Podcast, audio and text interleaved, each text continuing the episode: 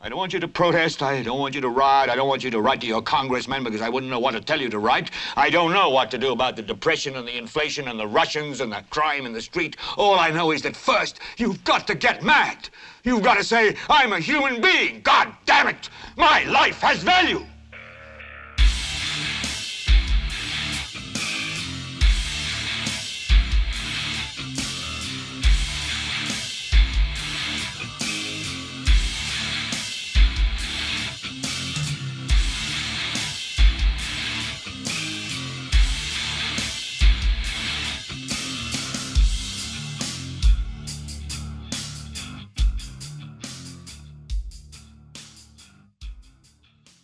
¿Qué tal, gente? Esto es Gelbete para Leviatán Podcast. Yo soy Carlos Rodríguez y conmigo está Diana Rodríguez. ¿Qué me dice, Mae?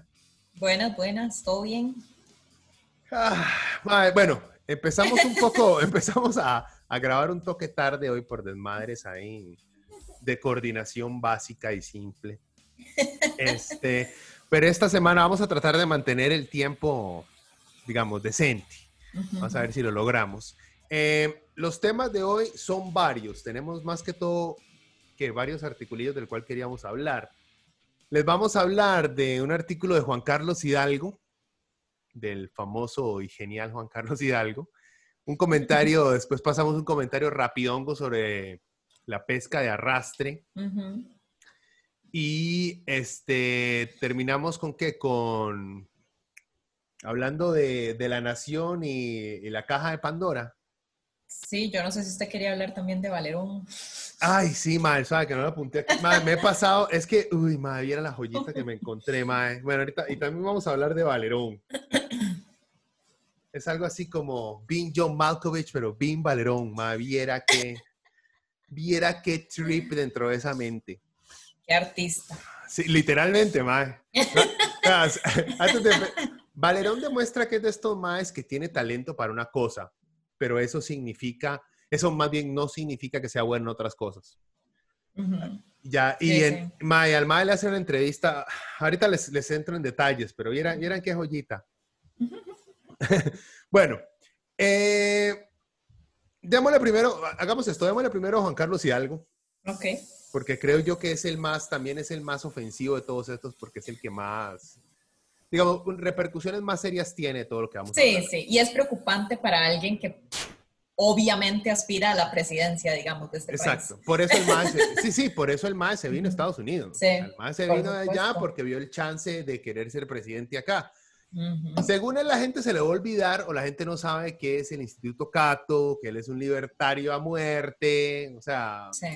pero bueno, la gente creo yo, bueno, no podemos decir nada, porque la verdad es que la gente aquí puede tener memoria de teflón, mae. Sí, de eso está, es parte del PUSC, o sea, ya es miembro del PUSC, que para mí es el partido que tiene menos posibilidades en realidad.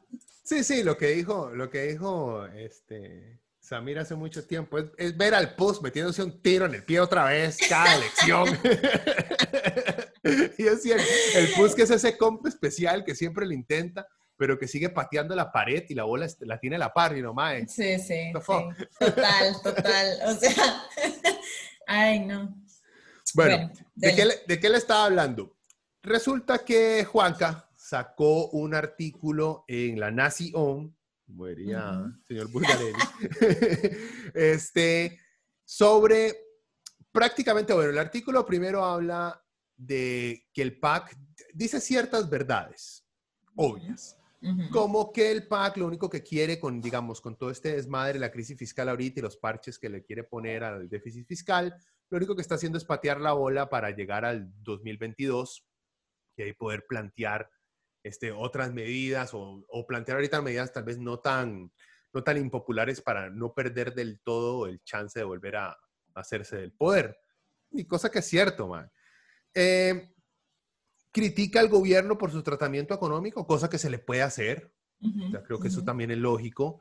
Uh -huh. eh, ¿Qué más? Que hace tratos, eh, también menciona lo de la convención colectiva que creo que fue con el MEP, entonces como que insinúa que el MAE hace tratos con sindicatos, o sea, que Carlos Alvarado hace tratos con sindicatos a espaldas de Hacienda demostrando que el gobierno no está comprometido a, arreglar el déficit fiscal. Pero se contradice porque al mismo tiempo dice que el PAC siempre ha querido aumentar los impuestos. Entonces Juanca como que no se decide cuál es su teoría conspirativa a la cual más se quiere apegar y tira todo, digamos, contra la pared a ver qué pega, ¿verdad? Entonces, porque en todo el artículo del MA lo que más le preocupa de la crisis eh, económica en la que estamos eh, no son las familias, no es la gente, sino son las entidades extranjeras y financieras. Eh, que están las calificadoras de riesgo. Exacto, eso es, digamos, eso nos puede preocupar a todos, pero digo yo, si usted tiene dos dedos de frente de política, usted primero habla de la gente y después habla de las financieras y todo esto, digamos, o sea, por vara lógica, digo yo. Otra cosa es que muchos analistas han dicho que las calificadoras de riesgo también nos califican más mal, no necesariamente porque sí estamos endeudados, sino porque no hay acuerdos, no se llegan a acuerdos. ¿Y por qué no se llegan a acuerdos? Porque los liderazgos apestan y no se ponen de acuerdo y no quieren dialogar y no quieren hablar y no quieren ceder. Entonces, no es necesariamente todo culpa del PAC, ¿verdad? No, no, y también, no, y, no, y también hace, en el 2008, mucha gente no se acuerda, todas estas calificadoras quedaron muy mal paradas al exponerse la corrupción que existía dentro de estos entes privados en los cuales estaban prácticamente este, ayudando a los bancos en Estados Unidos a, a esconder la burbuja que estalló en el 2008. Salió, hubo todo un escándalo, es, es un poco, no complejo, pero fue hace bastante tiempo. Entonces un toque enredado, pero las calificadoras mostraron cómo también calificaban a ciertos bancos o ciertas deudas, cómo les ponían ciertas calificaciones simplemente por, por compañerismos o por expectativas de salir de esa calificadora y luego meterse al banco que estaban calificando. Entonces también entes sumamente corruptos, eh, que no, tampoco se puede basar toda una política extranjera, una, una política económica en lo que vayan a opinar estas, estas, estas, estas corporaciones. Bueno, nada más les quiero leer la parte, digamos, esto indignó a todo mundo y han llamado a, a Juanca golpista y toda la vara. Y, digamos, me preocupa no exactamente por lo de golpista, me preocupa más por la, ¿cómo lo voy a decir? Por, por la, ¿cómo se dice? Por lo, por lo poco sofisticado que es la crítica costarricense con respecto a cuando se habla de, de golpes de Estado o de privación de, o de la destrucción de un Estado. Somos muy simples en ese sentido. Entonces, vean, les leo lo que el MAE dijo. La parte más, no lo vale el artículo entero, que no es muy largo, de todos modos. Y es más, un dolor, la nación. Yo no pude leerme, digamos, la entrevista que le hicieron a, la pandoriana, porque la puta nación, mae, pague 675. No, no, joven, este modelo no sirve conmigo, coma mierda. Me acordé. Con nadie sirve ya me acordé por qué putas no leo nunca La Nación, aparte de porque los más son unos putas. Bueno, un compa por dicha, Chisco, gracias, Mae. El Mae mandó el artículo ahí. No sé si el Mae está suscrito, no sé si el Mae le, le da una plata al Grupo Nación. En fin, le leo nada más el pedacito, eh, el pedacito, digamos, clave, importante. Dice, el país no aguanta año y medio más de irresponsabilidad. La activista cívica Abril Gordienko Ojo, aquí Juanca no aclara que Abril Gordienko es la ex candidata a la vicepresidencia por el movimiento libertario. No la presenta como. Solo pone activistas y. Exacto, porque activista cívica suena así como no partidaria, como que ella es activista y está luchando en las calles. Sin fines de lucro, sin fines de lucro. Exacto. Pero la vieja esta es libertaria. Ok, es compita de Otto Guevara, compita de él, o sea, es de, ese, de esa argollita de libertarios que todos lo quieren, que el mercado es Dios. En fin, bueno, ya vemos, digamos, ahí este, una, es una táctica a la hora de redactar para hacerse lucir, para hacer que su argumento luzca más serio de lo que en verdad es. Más objetivo. Exacto. Entonces, sigue, sigue el artículo. Eh, Abril Gordienko eh, señaló hace poco en Twitter, su fuente es Twitter, que un sistema parlamentario ofrece vías de escape para salir de coyunturas complejas.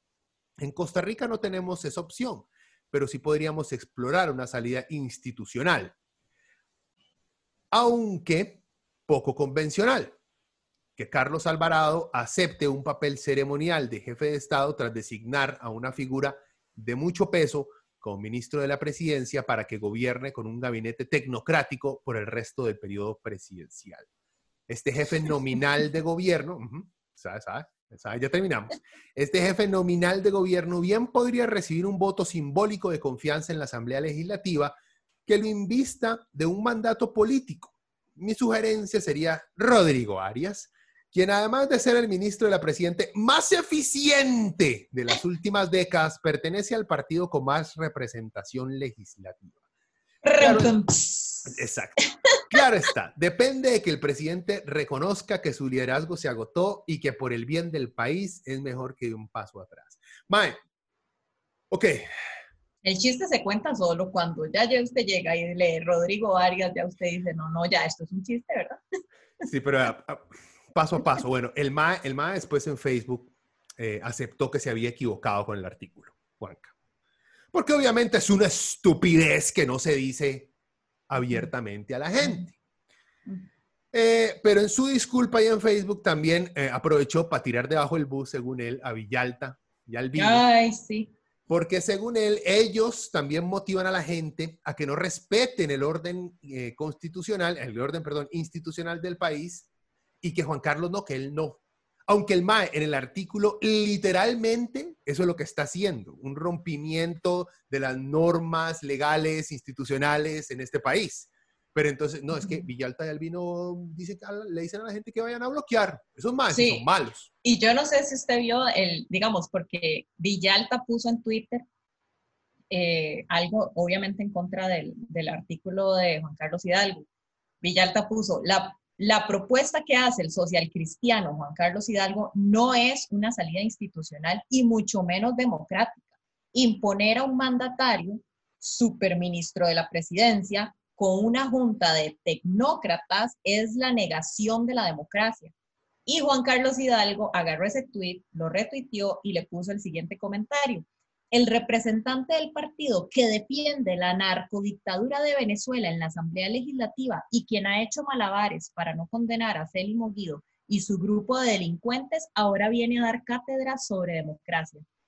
Y aquí vengo a la gente de derecha que, aunque estén requete contra equivocados ellos, para salvarse, tiran el salvavidas de Venezuela el Castro Chavismo. Sí, sí, sí. O sea, que, amigo, o sea, Villalta nunca ha propuesto que le demos un golpe de Estado a nadie. O sea, ¿de dónde saca usted esa, ese, o sea, como, no sé, como que todas sus, sus, sus comebacks, digamos, de la derecha es Castro Chavista. Eso es Castro Chavista. Igual Carlos Ricardo Benavides con lo de la pesca de rastre, pero eso lo vamos a hablar más adelante. Sí, ese babosazo. Vea, es que esta es la vara con, con Juanca y estos maes. Digamos Digamos que él tiene razón. Digamos que Venezuela este, es una dictadura por completo. Podríamos sentarnos a debatir por qué es, por qué no es. Bueno, no importa. Démosle, el beneficio. Digamos que tiene razón en todo lo que dice de que Venezuela es lo peor que hay en el planeta, que el chavismo es casi, casi que es lo mismo que el, nazismo. Digamos, eso no quita la estupidez que él propuso. No lo quita, no lo borra. Es como que lo agarren a uno matando a alguien y le digan, señor, que arrestado porque lo agarramos matando a fulanito. Y, mi vecino que mató a tal mae. ¿Y qué, señor? ¿Y, qué? ¿A mí qué me importa en este momento? Yo vengo aquí por usted. Es desviar la atención hacia, ah, no, pero miren, ese es castrochavista. Denle a él que es castrochavista. Pero porque sabe, porque se dio cuenta que no tiene defensa su estupidez. porque es un idiota que dijo una estupidez que tomó, el, idiota de Juan Carlos tomó un cálculo político al leer en su Facebook este montón de fachos babosos que pasan pidiendo la renuncia del presidente y que pongan, y el MA dijo, lo que la gente quiere aquí es una mano dura, joven, lo voy a publicar así, entonces me empiezo a convertir, a ganarme esta famita de más rudo para que voten por mí cuando las elecciones vengan. Y lamentablemente, la mayoría de fachos idiotas que piensan así son una minoría, más. Es muy poca gente. Que hacen mucha bulla en Twitter. Que hacen mucha bulla en Twitter y en Facebook. Y ya nos dimos cuenta, por lo menos en Estados Unidos ya se dieron cuenta, que Facebook tiene una inclinación derechista muy fuerte, que maximiza las voces de la derecha de una manera extra, es súper potencial, por encima, súper potencial, yo no sé qué estoy inventando, por encima que, expone las voces de la derecha por encima de la izquierda porque le genera más plata, porque los organismos de derecha son los que le meten más plata a Facebook en anuncios y todas esas pendejadas. Fue un mal cálculo político. Y como el huevón este no supo leer bien eso, se tiró con esta estupidez. Pero no es solamente un cálculo político, es que yo creo que realmente la derecha ya, o sea, para ellos lo, el único derecho y lo único que se defiende en esta vida y que se tiene que defender a muerte es la propiedad privada. Y ya, y el lucro, y ya. Eso es lo único por lo que hay que, vale la pena, digamos, morir. O sea, para ellos eh, el principal derecho humano es el derecho a la propiedad privada y ya, y tal vez el derecho a la libertad de religión. Y de ahí en adelante, nada más cuenta. Entonces, o sea, creo que ya, ya realmente se está tornando en algo extremo, porque ya ni siquiera la institucionalidad se respeta, ya ni siquiera están dispuestos a respetar la institucionalidad. O sea, estas son como realmente estos banderas rojas que necesitamos ver porque en el, o sea, se nos está yendo demasiado, la derecha se nos está yendo demasiado a la extrema derecha. Y ya esto es realmente peligroso, sobre todo para las próximas elecciones, porque si empezamos a normalizar este tipo de eh, discursos, entonces los, imagínense los próximos debates como van a ser, ¿verdad? Súper polarizados. Sí, o sea, e, e, es eso y es, como te digo, bueno, yo honestamente creo que la mayoría de nuevos conservadores, modernos por lo menos, nunca han creído en la democracia participativa de todo mundo. Y eso igual, uno se puede sentar a discutir este, si todas las personas deberían tener derecho a votar según su educación, según su información política, según lo manipulados que estén por empresas privadas, ¿verdad? o hasta manipulados por partidos políticos o por sindicatos, pero esa es una, digamos, una discusión intelectual que debe tener gente más inteligente que nosotros.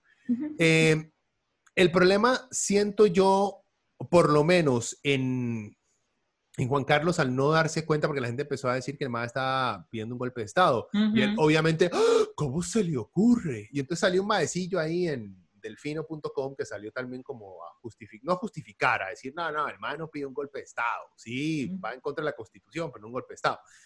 Lo que yo vi es que aquí la gente como que considera un golpe de Estado solamente cuando entra el ejército, le apunta al mando. Cuando es violento, cuando es violento. Cuando es violento, agarran a patadas al MAE que está en el, en el, poder, lo sacan o lo matan o lo extraditan para otro país. Esa es la única forma en la cual conseguimos un golpe de Estado. Y yo creo que Bolivia, cuando echaron a Evo, cuando el ejército le pidió muy amablemente que se retirara del poder o que no, no participara en las elecciones, demostró que los golpes de Estado necesariamente no tienen que soportar. Es más, más atrás con Dilma en Brasil. Con Dilma en Brasil. este, en Honduras creo que fue cuando el, el, ejército fletó al presidente y lo mandó para acá. Yo creo que fue que lo recibió Oscar Arias. Más, se me está blanqueando el nombre del MAE. sí, no, yo este, tampoco me acuerdo. Eh, porque fue hace bastantillo, más. Bueno, o sea, hay mucha gente, hay muchas formas de dar golpes de Estado.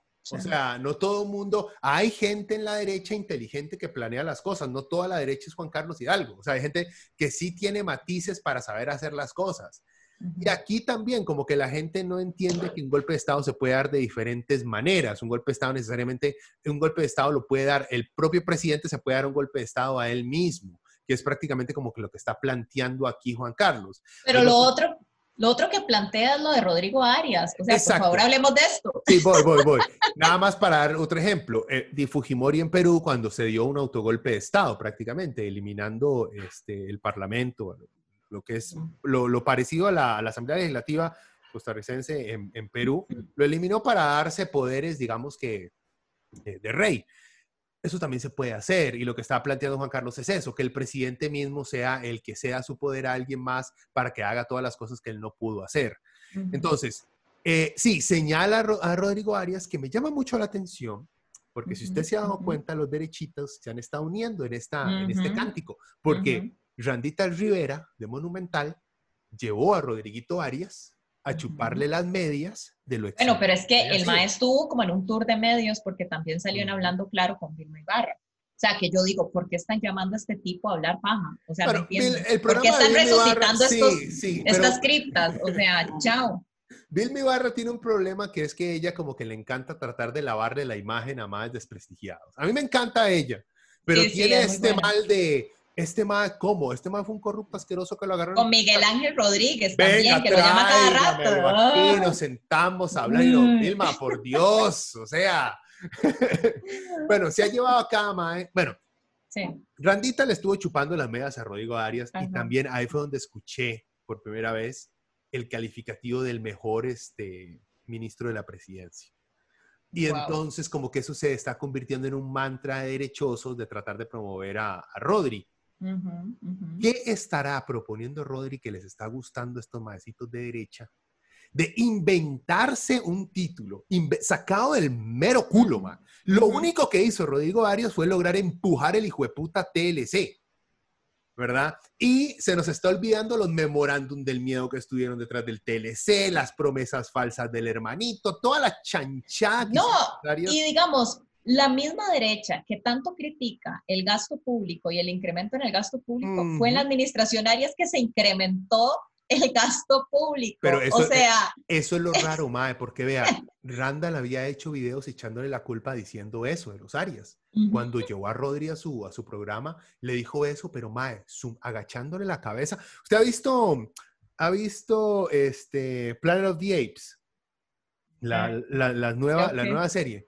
Bueno, no, creo que no. Hay una vara de sumisión que hacen los monos en esas películas que es que el, eh, al mono alfa, el mae le agacha la cabecita y le levanta la mano para que el otro como que le toque la mano o le agarre la mano en señal de, está aprobado, te lo permito. Pero es una señal de, de, sumisión. Y mae, Randall le hizo eso a Rodrigo, o sea, casi que pidiéndole perdón por haberle explicado a Costa Rica por qué él y su hermano se han cagado en el país en el 2008.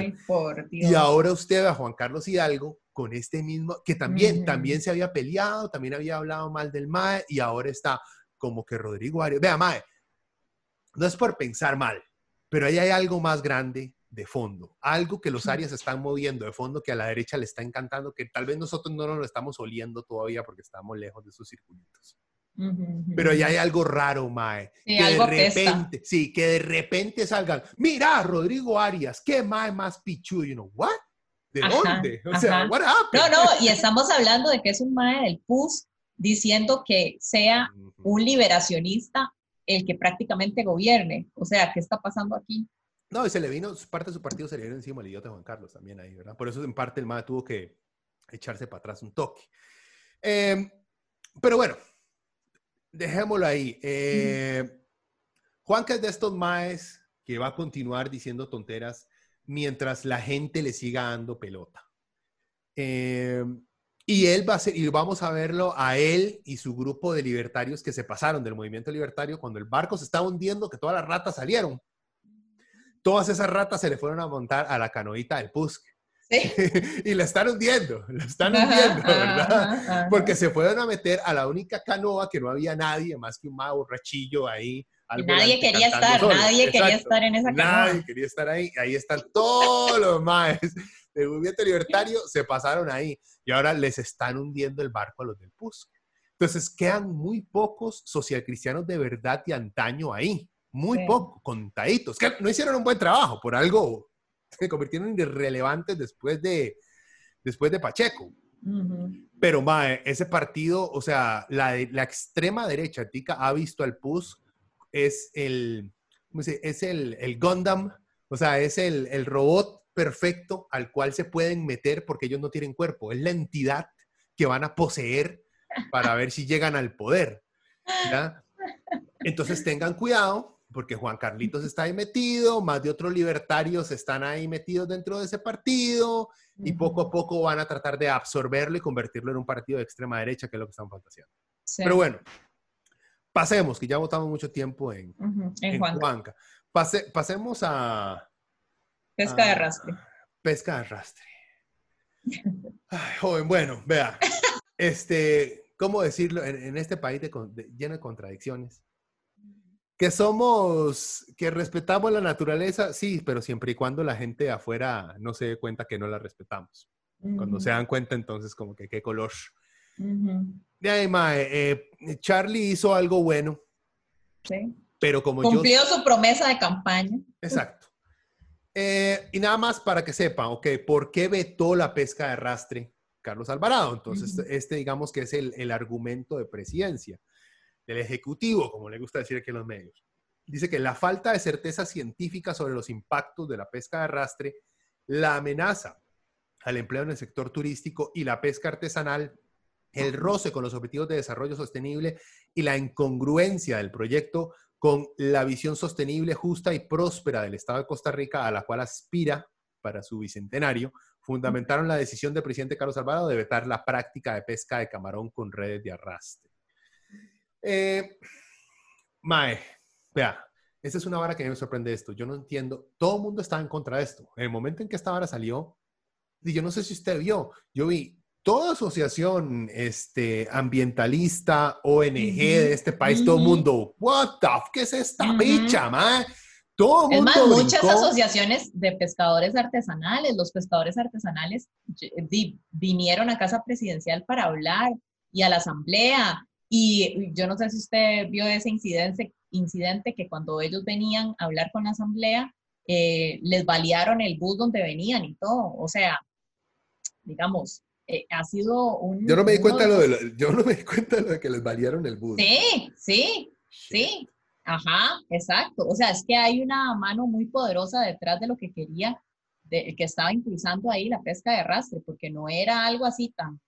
tan sí, es que eso es que esta es la vara. O sea, a mí lo que me confunde, y escuché a Paola Vega también en el programa de Vivir mi barra, este, dar su opinión, porque escuché a Carlos Ricardo Benavides, que, yo, no, yo no puedo oír ese señor, ma, yo no puedo, ma. O sea, y Carlos Ricardo Benavides que le diga chao a sus aspiraciones presidenciales, porque había mucha gente, había mucha gente que estaba pensándolo, o sea, como una opción. y no, o sea, como que lo veían un poco más, aunque sea derechoso, lo veían un poco más, digamos, congruente con, con otras cosas. Pero ya cuando salió con esto fue como, chao, amigo, dile adiós. No, yo no creo, vea, se lo pongo así, vea, por algo su mamá le gusta el MAE y no es por sus posiciones políticas. Es porque este MAE Benavides le recuerda a mucha gente el político de antaño.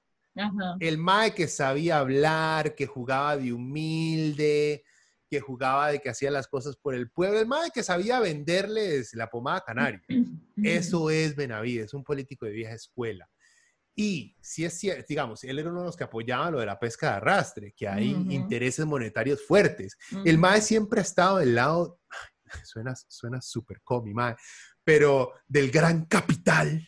Este, el MAE siempre ha estado detrás de gente de mucha plata.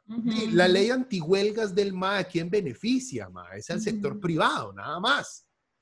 Sí, sí. Este, y ahora con esta vara, ¿quién beneficiaba? A un sector pequeño de gente de plata. O sea, vea, la gente de plata no va a dejar de promover a su candidato favorito si es que no tiene a alguien mejor. Eh, bueno, está en el PLN, entonces entre él y Rodrigo Arias se dan El Rodri Pepillo, ma, Pepillo ahí está. y Pepillo, y Pepillo, que la está sí. sí, desde hace tiempo. Lo mejor de Pepillo fue el decirle a De Santi en la cara, de Santi, usted es y ha sido siempre un oportunista político. Mae, la cara de Santi, mae, usted nunca le han dicho eso en la cara, ¿verdad? Pero a mí el que más me gustó fue tomarte una tafil, Toño. ya, ya, Toño, mañana vemos los resultados. Anda, tomate una tafil. Tomate una tafil, Toño. Ah, Porque el mae, fraude, fraude, fraude. yo ya no sé, yo ya no sé, el famoso GIF, yo ya no sé, yo ya no sé, no sé qué está pasando, yo ya no sé. Bueno, ese MAE tampoco ha renunciado a sus, a sus aspiraciones presidenciales, ¿verdad? No, no, no, pero bueno, o sea, ahí mátense por el puesto, o sea... Bueno, bueno, en, fin, en fin, la verdad es que eh, Charlie llegó y dijo, no, picha, a la mierda la, la pesca de arrastre. Que se le tomó su tiempito, como que él dijo, voy a pretender que lo estoy analizando. Sí, sí, sí. Este, a mí me preocupan dos cosas dentro de mi ignorancia. Una, esto quiere decir que el presidente puede vetar cualquier ley que a él no le dé la gana aceptar.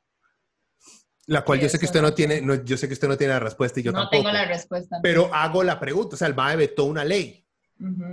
Okay? este, claro, existe el, la metodología que la Asamblea puede volver a votarla, pero va a ocupar más votos esta vez para pasarla, eh, en vez de 28, va a ocupar 38.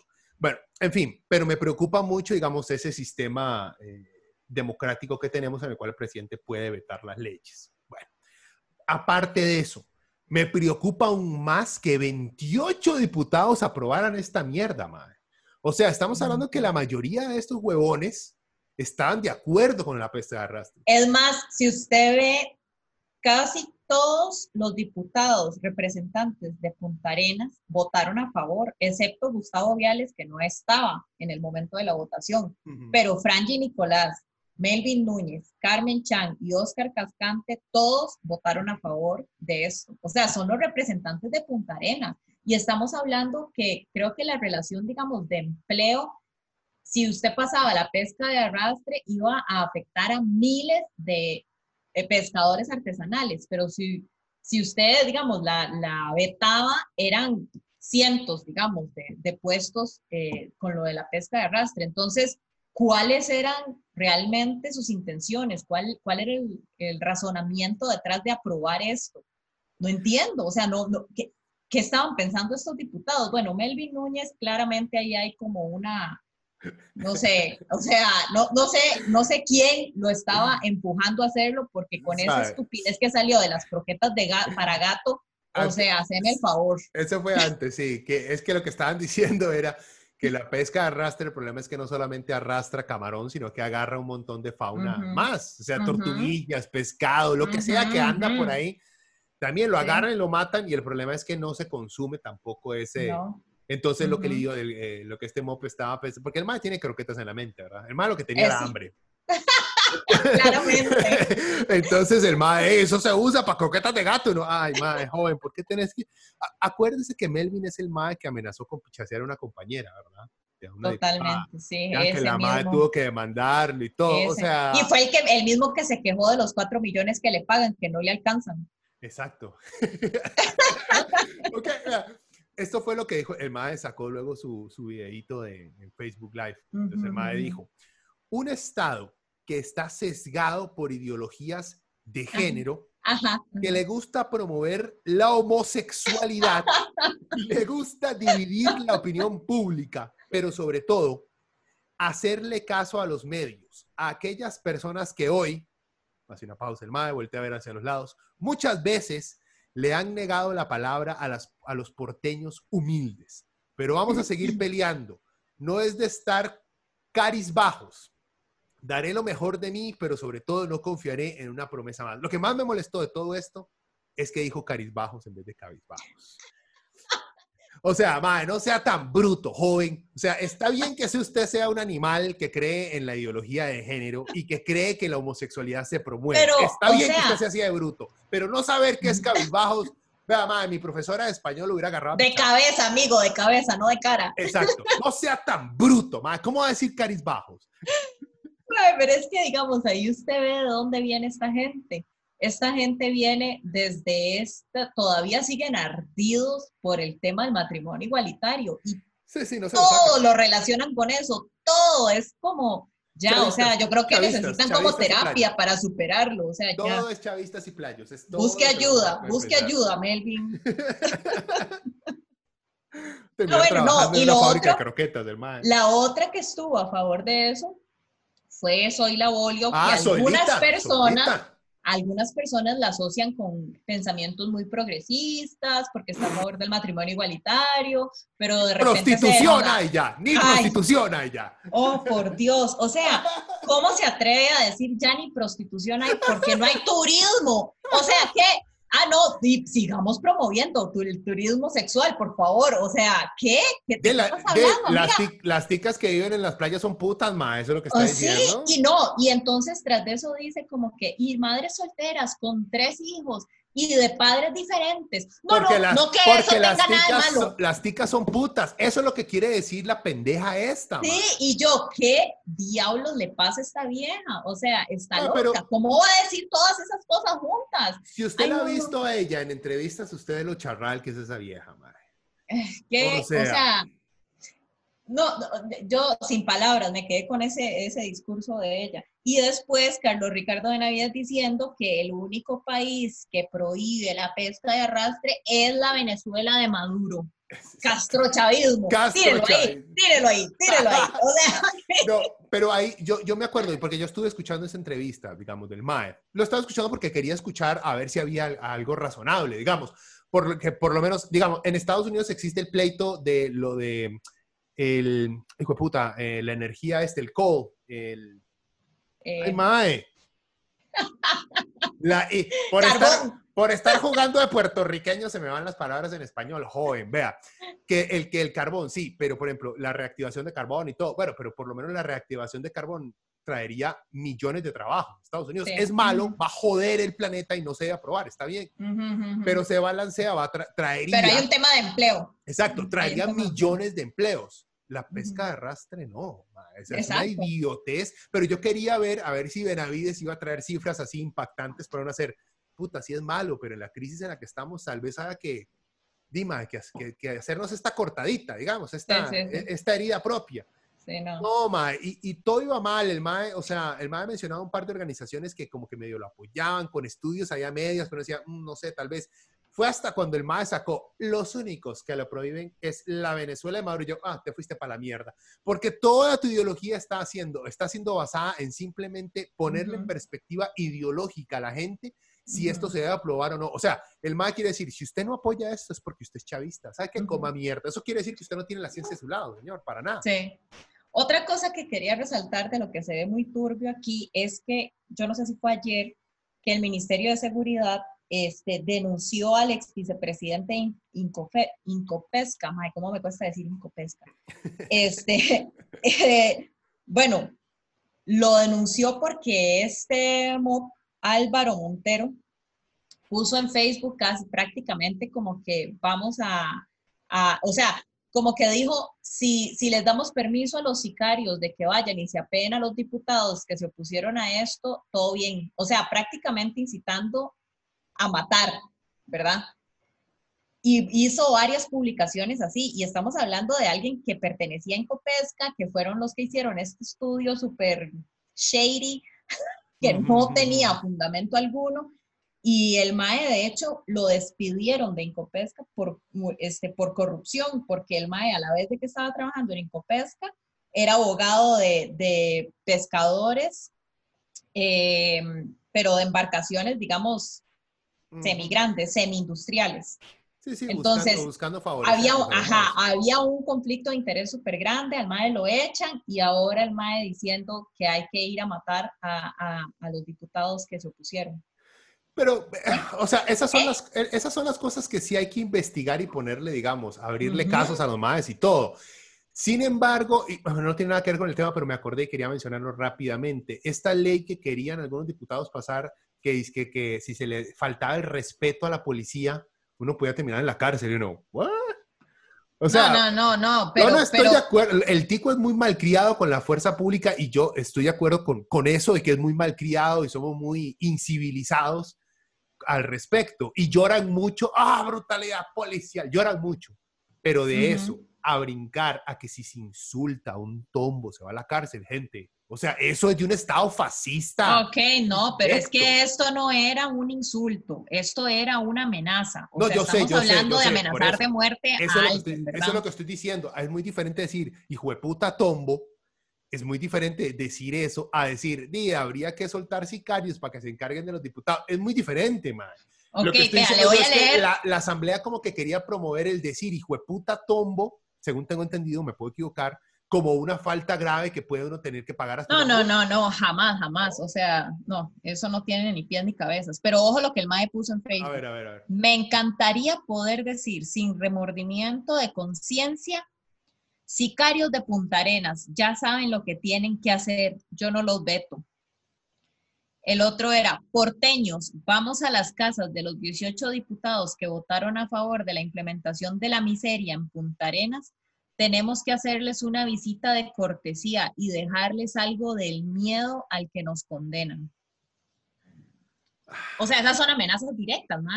Son amenazas directas. ¿Qué estás haciendo? Y entonces ahí es donde uno se tiene que preguntar, quién estaba detrás de impulsar esta vara y con, o sea, con qué fines, o sea, qué, qué es esto, ¿Por qué, por qué se revivió esta vara. Sí, sí, no, y es eso, hay, hay, como esas, estas figuritas maliantonas que salen a la vara, le dan un, un, sabor muy narcotraficante a toda la vara. Total. Este, eh, pero bueno, Pasemos, pasemos. Sí, pasemos. Nos queda, poco, Nos queda poco tiempo. Y, pasemos, sí, sí, sí. Y con, me imagino a Melvin Núñez comiendo camarón, ma, y no, no puedo, no puedo, joven. Este, ok. Démosle a Pandora. Este es tema suyo, joven. bueno. Em, Cindy con S. Cindy con S. ¿ok? Cindy con S. Cindy Ramírez es una bloguera eh, de YouTube de un programa que se llama Yo Soy Pandora. Y la MA es prácticamente como la Alex Jones tica. Entonces ella te habla de teorías de conspiración. Tiene miles de miles de suscriptores en YouTube. Eh, la han llevado al programa de Fabricio Alvarado a hablar paja la han tenido los ignorantes en su programa. Ay, joven. Ya, lo, dejó, todo, joven. Ok, ajá. Donde ella te habla del Obama Gate. Nadie sabe realmente qué es el Obama Gate. Ella tampoco sabe lo que es el Obama Gate, Ajá. Te habla de Bill Gates y las vacunas que nos quieren poner a todos. Em, te habla del Pizzagate. ¿Cuál pandemia? ¿Cuál pandemia? Ajá. Pero digamos, el Pizzagate, estamos hablando ya de QAnon o QAnon o no sé cómo se llama. Ajá, ajá. Pero, Pero estamos hablando Pizzagate fue antes de QAnon, creo. bueno, no importa, no importa. Son no, QAnon fue el que empezó a hablar de Fue el que empezó a hablar de, Pizzagate. Ajá, Exacto. Entonces, estamos hablando de este tipo de teorías de conspiración que realmente lo que están haciendo es desestabilizar ciertos países, ¿verdad? Y crear terroristas. Y, ajá, totalmente. Sí, sí, literal crea terroristas, porque entró un mae a un restaurante pensando que en el sótano habían chiquitos siendo esclavizados sexualmente y mató a una persona. Y mató a una persona. No, basado en la teoría de pizza. Es que han habido varios. Hubo uno que el mae nada más fue a la pizzería que nombraban en los... Bueno, Después Sí, pero no, uno entró y literal voló tiros y mató a alguien. Pero bueno. fue otro, no importa, ese no es el Bueno, bueno, el punto es que hay gente que está matando por, esta vara de pizza.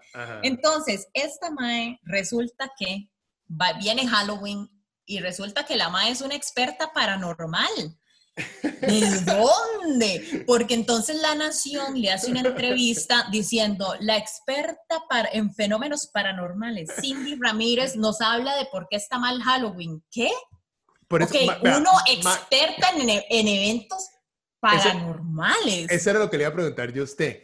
¿Qué maestría saca usted? ¿Qué PhD? ¿Qué ocupa usted para ser un experto en eso? Ni mierda, madre. Verse todas las películas de terror. O sea, ¿qué, cuál, es, ¿cuál es su estudio? Bueno, la cosa es que la MAE antes de, de Pandora era, o sea, como que vi que tenía entrevistas con Noticias Repretel en temas de ciberseguridad.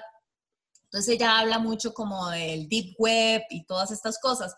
No sé si de ahí brincó a hacer estas teorías de conspiración, de yo soy Pandora, y de ahí entonces la salió... la madre trabajaba, digamos, en BM Latino, creo. Mm. Empezó ahí y de ahí pasó a Zoom Radio o algo así. Pasó en emisora que no sé si trabaja todavía en esa emisora. Pero era consultada como experta en ciberseguridad de los medios. O sea, Noticias Repretel la entrevistaba para esas cosas. No sé si la madre tiene algún grado en informática. no, no, sé. Yo tampoco, yo tampoco lo sé. Pero, estoy segura que experta paranormal no es. ¿Por qué? Porque nadie lo es, porque nadie saca un título. En, informática sí lo puede ser, porque la madre puede llegar a decir, aquí está mi título del TEC. ah, okay, está bien, sí, porque los este, eh, fenómenos paranormales no son una ciencia exacta, ¿verdad? Entonces no, sé cómo, qué título se sacará para eso. Bueno, la cosa es que la Nación la entrevista y le hace preguntas sobre posesiones demoníacas y no sé qué. O sea, como que ella empieza a decir que Halloween es malo porque hay mucha gente que se disfraza en Halloween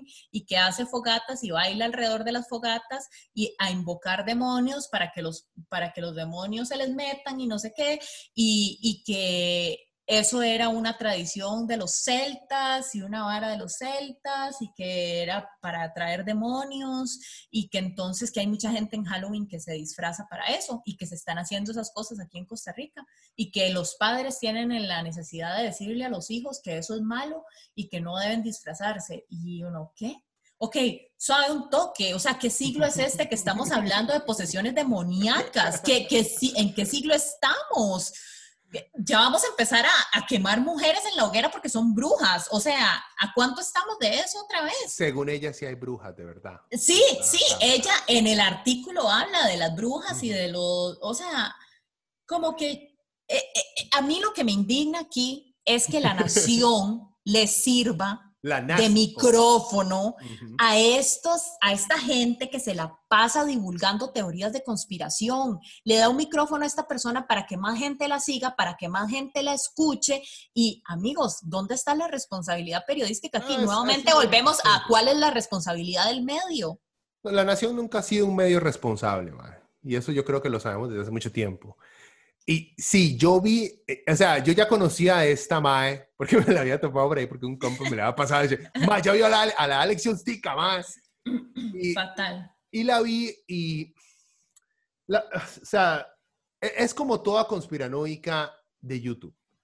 Eh, si usted se pone a analizar cada uno de los puntos que la MAE da, están basados en una raíz verdadera, pero deformados, en el caso de ella, por ejemplo, porque la MAE es pandereta. Entonces lo deforma para adaptarse a su discurso pandereta, pero lo basa en algo histórico real. Los druidas existieron, era parte de la cultura celta, todo eso existía, tenían sus celebraciones, también todo eso existía. Los romanos que querían o invadieron Inglaterra fueron los únicos que escribieron la historia que habían visto de los druidas. Entonces le hicieron una propaganda muy mala con respecto a que sacrificaban y que eran brujos y eran satanistas y eran, no satanistas porque en esa época todavía no estamos hablando de cristianismo, pero los pintaron, o sea, lo que estoy tratando de decir es que ella basa toda su creencia en el Halloween porque me escuché todos hijo de puta programas sobre el Halloween. Ah. en la raíz, en la historia escrita por los maes que por los invasores. Es como basar la historia latinoamericana solamente en los españoles. En los textos españoles que hablaban de que los indígenas todos eran salvajes y cavernícolas. Sí, sí, sí. Lo mismo. Entonces la mae es una bruta porque toma parte de una realidad, digamos, algo verdadero, pero no, no analiza a profundidad. Y absolutamente todo lo que dice mi esposa, que es medio bruja, escuchó a la mamá decir ciertas varas y decía, ma, pero nada que ver, la mamá está confundiendo tal vara con tal otra y esto no así, y tal cosa sí es cierto que se hace así, pero lo está confundiendo porque no es un ritual. O sea, la mamá es súper dispersa, pero lo que me lleva a mí a, darme cuenta que ella no cree todo lo que dice, ella está vendiendo todo esto. Ya, si ella creyera todo lo que dice, ella eh, su investigación sería un poco más tallada ya tendría más... Sí, sí, y digamos que su, todo su, su estandarte de por qué hace lo que hace y tiene ese canal y todo es porque ella lo que quiere combatir es la pedofilia. Entonces, digamos, por eso ella le da tanta importancia a Pizzagate, por eso ella está en contra de Halloween, porque daña a los niños, porque puede ser que, que, que los niños se puedan ver afectados por esto. Entonces ella como que basa toda esta locura que tiene eh, en ese objetivo que ella tiene de combatir la pedofilia, pero no, ella está vendiendo un producto, ella está vendiendo un producto. O sea, la, Sí, pero digamos, la gente... Sí, y la gente que cree en QAnon y todo esto, es eso, es eso estandarte, es la pedofilia mundial, es el tráfico sexual de niños, eso es lo que los indigna y por eso es que dicen que todos los demócratas son pedófilos y que tienen ahí un mercado y que tienen chiquitos en el sótano, y, o sea, como que está basado en todo este tema de la pedofilia. Yo, creo que lo único que salva a la nación de ese artículo es que creo, creo, no estoy seguro, como le digo, nada más viendo el link, el, el, el, artículo está metido dentro de la sección de entretenimiento en cine, creo. Sí, era porque ella iba a dar una charla sobre fenómenos paranormales en No, a Cinema. Ajá, Este, después, no sé si después o antes o basado en el tema del conjuro, de la película El Conjuro.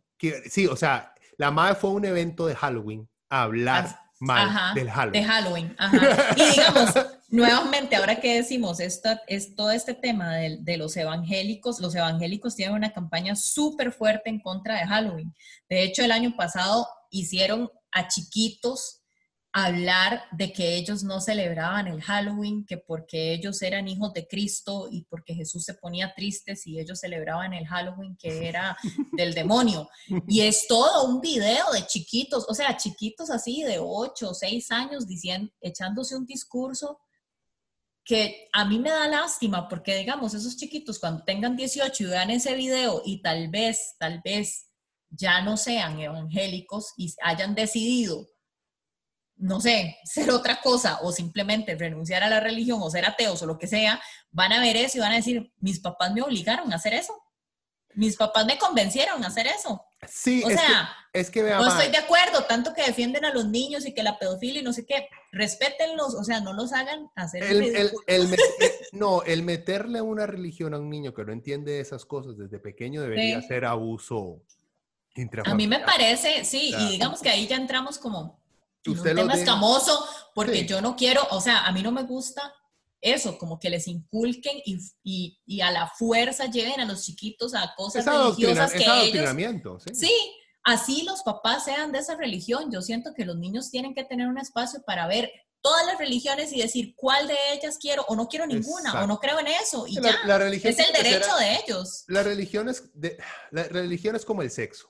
Es algo que usted debería practicar con seguridad y una vez que esté lo suficientemente maduro para Sí. saber lo que está haciendo y con consentimiento. Sí, es una decisión personal. Exacto, eso no puede ser así porque ya los tatas les dio la gana y eso es lo que hacen en muchas, en muchas culturas, no solamente los católicos, los judíos, los musulmanes hacen la misma mierda. Sí, sí, sí. total. Nada más porque, como le digo, o sea, yo no pude ver el hijo de puta artículo, entonces me escuché el video de la MAE sobre. Ujú, Me puse a apuntar todas las incongruencias de la MAE pero llegué, habían dos que me llamaron más la atención. Una es que la MAE, ok, yo no sabía esto, esta es la primera vez que escucho de esta conspiración, que a usted no solamente se le pegan enfermedades venéreas cuando anda puteando, ajá. porque ella casi siempre lo plantea así, ¿verdad? Como Ajá, si la ajá. gente no se pegara enfermedades venéreas con sus parejas fijas, eso Sí, sí, sí, sí. también ocurre, o sea, usted puede haber tenido antes de eso una sola relación con una persona, esa persona tuvo una relación antes de esa y ahí le pegaron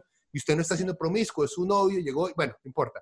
Sí, sí, sí. La madre siempre plantea desde su expectativa, su visión eh, eh, pa- eh, pandoriana, Evangélica. pandoriana pandereta, que va de la mano, por cierto.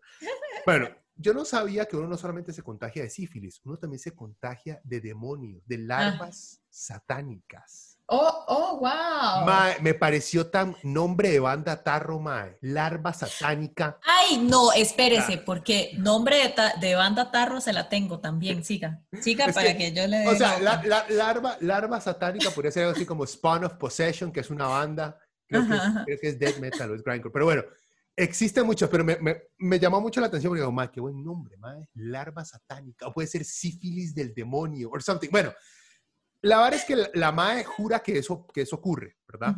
Usted ujú. se le transmiten demonios cuando se coge a uno o a siete más. Ella seguía mencionando orgías.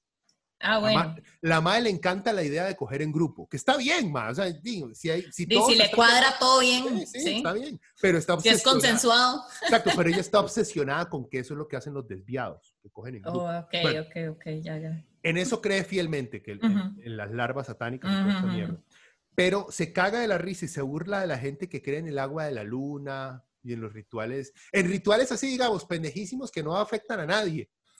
Se caga la risa, que son los ridículos y uno, mae, o sea, si tu mundo fantasioso este, permite que la existencia de larvas satánicas, ¿por qué putas la luna no va a afectar un Ajá, de agua, joven? O sea, Qué ridiculez, por Dios. Bueno, en el artículo, ella dice que los bajos, que son demonios, los bajos, que yo digo que puede ser un- también, es un buen nombre, los bajos, somos los bajos. Los bajos son fáciles de identificar, pero a veces no tanto. Por ejemplo, las personas que no avanzan en la vida, hay señales que usted tiene espíritus demoníacos de bajo astral que no tienen en sus funciones ni matarlo, ni hacerlo levitar, ni hacerlo vomitar como en el exorcista. Pero sí, ajá, pero sí tienen como funciones que usted sea una persona más arruinada, más lleno de deudas, más cansada, que le cae mal la gente. Yo, uy, tengo un bajo, amigo, que le va mal en sus relaciones, que todo el mundo le da vuelta. La idea es ir desgastando a la gente poco a poco. Funcionan como vampiros energéticos. Vampiros energéticos puede ser otra. Pero Sí, es- o pero es que suena más industrial, vampiros, suena más gótico industrial. Ah, ok, ok, ok. Los bajos suenan más a rock en español. Sí, sí, y también puede ser los chatos, ¿verdad? Es como, ah, Pero bueno, esas son las cosas en las que cree esta mujer y a esa gente se le da voz en periódicos nacionales. Lo que le digo es, lo que yo digo. Sí, no, está mal, pero es que está bien, yo disfruto las conspiraciones, a mí me gusta, más yo me he sentado a escuchar cuatro horas de conspiraciones. Sí, pero déjenlas en YouTube, déjenlas en canales que no son oficiales, que no son medios de comunicación. Lo digamos, peligroso, sí, lo peligroso es que esta MA está vendiendo un producto que, como estamos hablando, ha radicalizado gente y está llevando un discurso derechista que termina radicalizando a X persona que va y lleva a cabo un atentado terrorista. O sea, eh, si pasa, en Estados Unidos pasa cada rato con que este Mae eh, Tucker Carlson, su programa ha logrado fanatizar gente hasta en Canadá en contra de ciudadanos musulmanes para, y han realizado masacres y todo.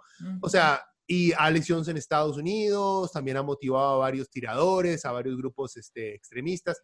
El problema es que estamos, estamos, estamos importando eso acá, ¿ya? Y si le viéramos nada más el lado de entretenimiento, bienvenido sea. O sea, mm, nos causa imaginación, nos ayuda a distraernos, pero esto se vuelve muy peligroso porque la gente que la sigue a ella no la sigue por entretenimiento. Exacto, exacto. Y la MAE está adoctrinando a toda una gente para poco a poco irles vendiendo algo. Yo no he visto todavía, digamos, ella vende sus, sus, sus gorras de, de pandoriano y no sé qué varas. Pero vea, ma, yo le juro a usted que poco a poco la ma va a empezar a vender este que sales maestras de... Que aceites, que cosas para, para ahuyentar a los demonios. Exacto, porque ahí es donde está la plata, joven. Sí. Entonces, el problema es que esto es una empresa y como le digo, la MAE tiene tantas inconsistencias en sus teorías conspirativas que se nota que no se las cree porque agarra las cosas y obviamente la madre odia a las feministas porque las feministas eh, todas son, eh, quieren parecerse a brujas y son malas y obviamente odia a la izquierda y al chavismo. O sea, tiene, es toda esta vara y luego niega a ser de derecha, ¿verdad? Ajá, ajá, ajá. No tengo ideología, es como la gente de, eh, ¿cómo es? Despierta Costa Rica. No, no, no tenemos ideología pero queremos un Estado más pequeño, pero no impuestos, pero... Y empiezan a recitar un montón de cosas que son como las, los bullet points de la derecha. El castrochavismo es malo y es como... Eh, pero no tienen ideología. no, hay muchos de... a la derecha le da mucho miedo decir que son de derecha. Por lo menos a la gente de izquierda no les da miedo, les da vergüenza, les da vergüenza, porque es que es una vergüenza querer quitarle derechos a la gente, es una vergüenza. Sí, pero por eso ellos tratan, tratan de evitar el decir derecha, porque saben que la mayoría de personas de una vez hacen, y uno joven, chao. Sí. De una vez, de entrada, es que nosotros somos conservadores de derecho. Chao, hasta luego. Usted vaya a su club, cuatro gatos y hueputas entre ustedes ahí, se la jalan. Cuatro rocas, rocos papudos. Exacto, exacto. Exacto pero eso no, no es muy popular. Bueno, dejemos a la Pandoriana. Y cerremos con Valerón. Cerremos con Valerón, joven. Este, bueno, Valerón estuvo, bueno, primero que todo, Valerón es un trolazo en redes sociales. No tanto un trolazo, Valerón es un carepicha en redes sociales. Valerón es de los que se muere una doña y él pone este, un comentario, estoy poniéndole, no les estoy dando un ejemplo específico. Les estoy dando, digamos, como le dicen, unas, algo que Valerón haría, que no me sorprendería. Eh, una mujer es violada, lo primero que pondría Valerón es, de ahí, ¿por qué se fue caminando por ahí? Ese es Valerón, digamos, Que siempre hace ese tipo de comentarios fuera de tiempo, este, super misóginos, este, en contra de todo lo que sea apoyo social o gubernamental. Ok, está bien. Más un carepicha, no hay ningún problema. La verdad es que Almae hizo un comentario ahora que estaba el pleito aquí en la Asamblea del recorte al presupuesto de cultura. Entonces el MAE eh, comparte la noticia de que se va a recortar por no sé cuántos miles de millones de colones el presupuesto de cultura y pone arriba que no se preocupen, que este, él, no, él no se va a ver afectado por ese recorte, que él va a seguir trabajando como haciendo mofa de que di, los que están llorando por el recorte es porque gente que no trabaja. sí, como diciendo que cultura nunca le había ayudado a él. Exacto. Algo así. Llorando, llorando porque cultura nunca le había ayudado a él. Sí. Entonces, bueno, una agrupación de MAES que no sé si son de la UCR, pero que la mayoría de miembros que están en ese trabajo, en ese programa o en esa página, lo que sea, eh, de liberales, son un montón de liberales de universidad pública. De libertarios de universidad pública. Entonces lo entrevistan. Esta doña Mariela Palma, que yo la tengo, por cierto, de, de amiga la tengo en Facebook, porque hace mucho tiempo quería tener diversidad de puntos de vista en mi Facebook para no crecer en una burbuja. Pero bueno, ha dado para mucha. ha dado para momentos muy, muy, muy, muy entretenidos, no lo puedo negar. Sus opiniones sobre por qué Latinoamérica le debe tanto a España después de la. Después de la oh, wow. Son, de chuparse los Ah, sí, me imagino. Sí, son de un fascismo y un racismo. Pero vea, papillo, chúpese cada uno de los dedos y vuélvaselo a chupar tres veces más. Usted no puede creer que alguien sea así de facho. Bueno, en fin. Este, no lo conozco personalmente, la madre puede ser una bellísima persona, pero sus opiniones políticas son bastante ofensivas. En fin, la MAE entrevista a Valerón y se ponen a hablar sobre este, sobre el comentario del MAE. Obviamente el MAE empieza a tratar de justificar su argumento, como que estaba vacilando, como que no iba en serio, como que no quería pelear y no sé qué. Y el problema es que expone su... Y antes de decir esto, eh, yo tengo que reconocer, a mí nunca me gustó Evolución, pero sí me gustan piezas de Valerón que considero muy buenas. Hay piecillas del Mae que son muy buenas. Él podrá ser una basura de persona, pero como artista, como artista es, bueno, Mae. A mí me gustaba el Mae como solista. Sí, sí. En fin, entonces el Mae sale y hace esta analogía, que él le explica a sus compas artistas que todos los artistas son de derecha. ¿Por qué? Porque el artista es una microempresa. Una microempresa porque como todos están vendiendo sus obras, son una microempresa, por ende son de derecha. Ay, jamás. O sea, nadie al MAE le ha explicado, vea, Marx dijo que ese es, o sea, que usted es un proletario que vende su fuerza laboral porque es lo único que tiene que vender, que es lo que está haciendo un artista. O sea, nadie le ha explicado al MAE que puede ser marxista igual, él puede decir que él es marxista también. Pero bueno, en la mente de Valerón, ahí explica el por qué y él le dice, yo le digo eso a todos mis compas, los convenzo de que los maes son de derecha, aunque no lo quieran admitir. You mae, oh. Pero, what the fuck, dude. Pero, ¿qué está haciendo ese mae? Bueno, una joyita. Eh, el mae luego se va, obviamente, en contra de la feminista. tengo, tengo dos varas. Eh, escuchar a dos cosas. Uno, me caía más mal el mae antes de la entrevista. Tengo que ser honesto por seguirlo en redes sociales y ver sus comentarios carepichas, yo decía, más tema es un animalazo. Luego escucharlo hablar honestamente sentidos. El más es un bañazo, por un lado, pero, pero siento que es un bañazo porque ha sido un artista, ha sido expuesto a, la farándula tica, pero no de una manera intelectual, sino de una manera de que se conoce el MAE. pero al mismo tiempo sí existe, vea, y suena feo, pero existe siento yo que existe alguien bueno dentro de Valerón Mae. O sea, lo único que le hace falta al Mae es leerse un par de libros y that's it. Eso es todo Mae. Porque la, la Mae que lo está entrevistando trata de empujarlo hacia la derecha así hardcore.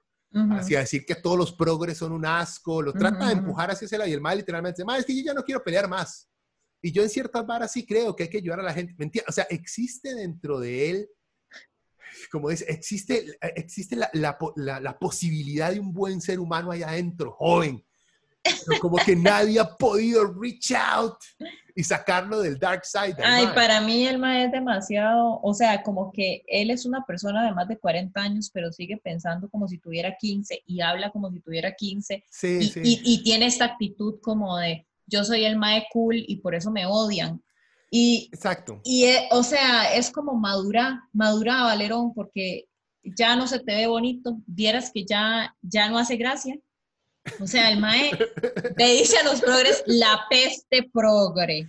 la peste progre. Y eso son unos losers fracasados, mentirosos, losers fracasados tenés 40 años, madre, ya, ya, si vas a expresarte en público, no ah, sé, aprende otras palabritas, o sea, ¿qué es eso? Otra, otra, la, la, idea genial que tuvo el mal en la entrevista fue que él, o sea, madre, qué mierda, vea, si usted cree que los maes que venden varas en los semáforos tienen una vida mierda, porque usted sabe lo mierda que es estar ahí de pie 12 horas vendiendo varas debajo del sol, luego el frío, luego la lluvia y que ningún hijo de puta le compre a uno nada, eso tiene que ser una mierda, man. y tras de eso tener que toparse al hijo de puta de Valerón que llega al semáforo, agarra al mae y le hace, vea ma, usted por qué puta no tiene un datáfono, joven, así yo le puedo pagar usando mi tarjeta, mae. Ay, jamás. Él dijo eso. Ay, sí, mae. Pero eh, vea, yo he hecho, yo dije eso en broma hace muchos años. Y yo me cagué de la risa y mis compas se cagaron de la risa por lo irónico, por lo estúpido que es el comentario. Y ahí murió. Pero él lo dijo de verdad. Sí, Valerón. Y Valerón le decía a la mae, vea, mae, ¿usted se imagina la limpiada que hacen esos maes con un datáfono, mae? Y no, holy shit, mae. Es que por dónde empieza uno, por dónde empieza usted a explicarle a Valerón cómo funciona la vida, mae. Ay, no, no, no. El punto del mae era, porque la mae le estaba contando una anécdota, obviamente, que ella tiene de la UCR. ¿verdad? De que la gente que vende empanadas no está pagando impuestos, entonces también son evasores. Porque estaba haciendo una comparación entre la gente que vende empanadas con las grandes empresas que van impuestos. Por supuesto, porque, son exactamente igual. Es la misma vara. El mundo funciona así, el mando blanco. Sí, sí, sí. Bueno, entonces el MAE ahí le sacó, yo tengo una mejor, y entonces ahí le sacó la, la Ay, no, no. Y así entonces hasta pagan impuestos. Pero ese MAE no estaba fumado cuando hizo esa entrevista. Porque Ay, mae. Esas ideas solo surgen así. No, yo lo que quiero es que Valerón saque un disco político, mae. Que se siente, haga ahora sí, mae. Voy a sacar mi ideología, porque el mae, hasta la mae como que le dice, mae, pero como que tratando de decir que, que él es de derecha y no sé qué. Entonces el mae saca lo de que sí, es que todo músico es de derecha porque somos una microempresa y una microempresa, por ende, es de derecha. Y yo, ¿what? ¿Qué? Bueno, el mae, aparte, aparte de esa joya, eh, ella como que trata de empujarlo a que se, se declare facho, básicamente. Y el mae como que ya le dije, ahí es donde se le nota el, el más sabe que hay otra gente viéndolo, no es solamente redes sociales, ya hay gente que lo está escuchando. Entonces ahí también se le sale el, él es de los más valientes en redes sociales de mandarlo hasta la mierda, pero si usted está enfrente, el más, además es que a mí no me parece lo que usted dice, no lo va a mandar a la mierda como en redes sociales, porque porque tengo algo de esencia. O sea, me da un poquito de vergüenza decírselo usted en la cara, man, manda huevo. No, pero es que él también cree que él es una persona súper pura vida y súper tuanis y súper amable y súper así y, súper cool. Entonces jamás él va a quedar como el malo, pero es como una contradicción absoluta el mae, porque es eso, como que utiliza unas palabras para referirse a la gente que lo cuestiona y, y sí, los manda para la mierda a la gente que lo cuestiona y, después juega de que, ay, no, pero yo soy súper pura vida, pero yo soy súper tranquilo y no, ay, no. No, y una otra vara nada más, porque estoy hablando de ella, o sea, eh, la, la, la, la abuela que lo entrevista, esta madre María la que lo entrevista, yo la tengo en Facebook y, hay y no tenemos nada, nada políticamente en común. Yo la tengo a ella porque me da esta perspectiva existente de lo que yo considero derecha y derecha facha. Bueno, y de la gente que existe en el país y que piensa así, digamos. pero, pero sí, pero vuelvo a lo mismo, yo no la conozco ella personalmente, yo no puedo decir si es una buena o una mala persona. Me hizo, ella me ha hecho recapacitar a mí en muchas cosas. No ha cambiado, digamos, mi manera de pensar, pero sí me ha obligado a cuestionar la manera en la cual me expreso muchas veces. Por ejemplo, ella utiliza mucho esta muletilla de decir, es que los socialistas, y hace unas generalizaciones como muy infantiles sobre las varas. Y me di cuenta que yo también las hacía, que, que la izquierda también tiende a tener una reacción muy infantil a la hora de dirigirse a la derecha, a generalizarla todo como la derecha facha, y hay tipos de derecha, está la derecha facha, está la derecha tonta, está la derecha, está la derecha intelectual, está la derecha económica, hay muchas, ¿entiende? Y me ha ayudado, digamos, el ver, el tenerla, digamos, como contacto me ayuda a mí a poder ver en mí qué es lo que está mal. Bueno, lo mismo, no sé si es una buena o una mala persona, no tengo la menor idea, estamos en desacuerdo y, no, y yo no la menciono a ella, no, o sea, yo la menciono a ella en esta historia porque es importante el punto de vista de la MAE, pero no me estoy burlando de ella, me estoy burlando de Valerón. que quede claro. Que quede claro, ¿ya? Por eso, por la actitud que vos decís, o sea, también Valerón ya, ya está grandecito, o sea, Valerón tiene la, debería tener el tiempo de, ma, no leerse nada, ponete en YouTube y pone, este, qué significa, este, no sé, proletario, para que vea cuando le salga la definición de lo que lo único que puede vender es su fuerza de trabajo, entonces por eso es proletario y se dará cuenta, ay, hijo de puta, un artista es un proletario, yo también podría ser marxista, o sea, mae, bueno, en fin, es, eh, la vara, la entrevista es como una hora y veinte, los más tuvieron muchos problemas técnicos, lamentablemente no pudieron hablar más con Valerón. ¿Cómo le digo? En la entrevista a mí me, me, me, dejó con fe el mae, porque se nota que es un tipo diferente en persona, un poquito. Su tono es diferente en persona que en redes sociales. En redes sociales eso es una HP, así, full on. Pero como que yo no sé si es que ese es el verdadero él o al revés, ese es el él para entretener a la gente también, porque hay gente que lo que hace es llamar la atención, ¿verdad? Yo no sé, yo sí he pensado que las redes sociales le dan a la gente la valentía de decir las cosas que realmente piensa y de ser quien realmente son porque no están diciendo las cosas en la cara. Entonces, o sea, yo sí, yo sí creo que él es esa persona. O sea, que tal vez a veces le da vergüenza, pero lo es. No sé. Sí, bueno. Bueno, ya llegamos a, nos pasamos un la hora. Dejemos ahí al pobre Valerón. Pero les digo, como artista es muy diferente. O sea, a mí me gustan un par de piezas del MAE, no lo puedo negar. Evolución nunca me gustó, pero un par de piezas del MAE sí me han gustado y no le voy a negar eso. También el MAE utiliza mucho la cantidad de canciones que él ha escrito para justificar por qué él es parte de la cultura costarricense, que también demuestra, o sea, su falta de comprensión de qué significa cultura. El MAE cree que ser cultura en Costa Rica es escribir canciones o poemas o hacer cine. O sea, va más allá. La cultura es no solamente, la cultura no es solamente el arte, no es solamente lo que se comparte de manera masiva, las tradiciones, o sea, en fin, en fin. Este, bueno, dejémoslo hasta aquí. Eh, y la próxima semana seguimos, esperemos que mae con... Aunque no estuvo, estuvo entretenida esta semana, no podemos negar. Melvin, Juanca y Valerón y, la Pandoriana hicieron mae Qué equipazo de estrella, joven. All Stars. Todos, todos. Eh, bueno, Di, ya veremos la próxima semana. todo depende también qué tipo de programa esté grabando eh, la próxima semana, dependiendo de cómo resulten las elecciones en, los estados. A ver cómo pasa, que yo estoy, ay, Dios mío, estoy, estoy, a mí no me importa, honestamente yo sé que para nosotros se ha demostrado todo esto no nos afecta en lo más mínimo, o no nos ha afectado en lo más mínimo eh, quién está en el poder en Estados Unidos. Sin embargo, a mí me gusta, yo me acuerdo en el 2016, el, el gozo que tuve yo al ver a los fans de Hillary llorando porque la madre perdió. My, o sea, fue, ay, me supo tan rico, joven. O sea, pero es por cruel nada más. Se te salen los haters, se te salen los haters. Y esta vez simplemente quiero hacer lo mismo, pero con, los, con, con, todos estos derechistas gringos que andan con su bandera sureña. Ay, mae, verlo llorar si, si, el presidente, si Trump pierde. Oh, mae. Ay, mae, mae, ay, mae, qué rico. Pero bueno, ya veremos. Por eso todo depende de cómo termine la vara. Este, y eh, también qué pasa en el país. Eh, bueno, joven. Bueno. Nos hablamos. Un placer, como siempre. Pura vida. Nos hablamos. Chao. Chao, chao.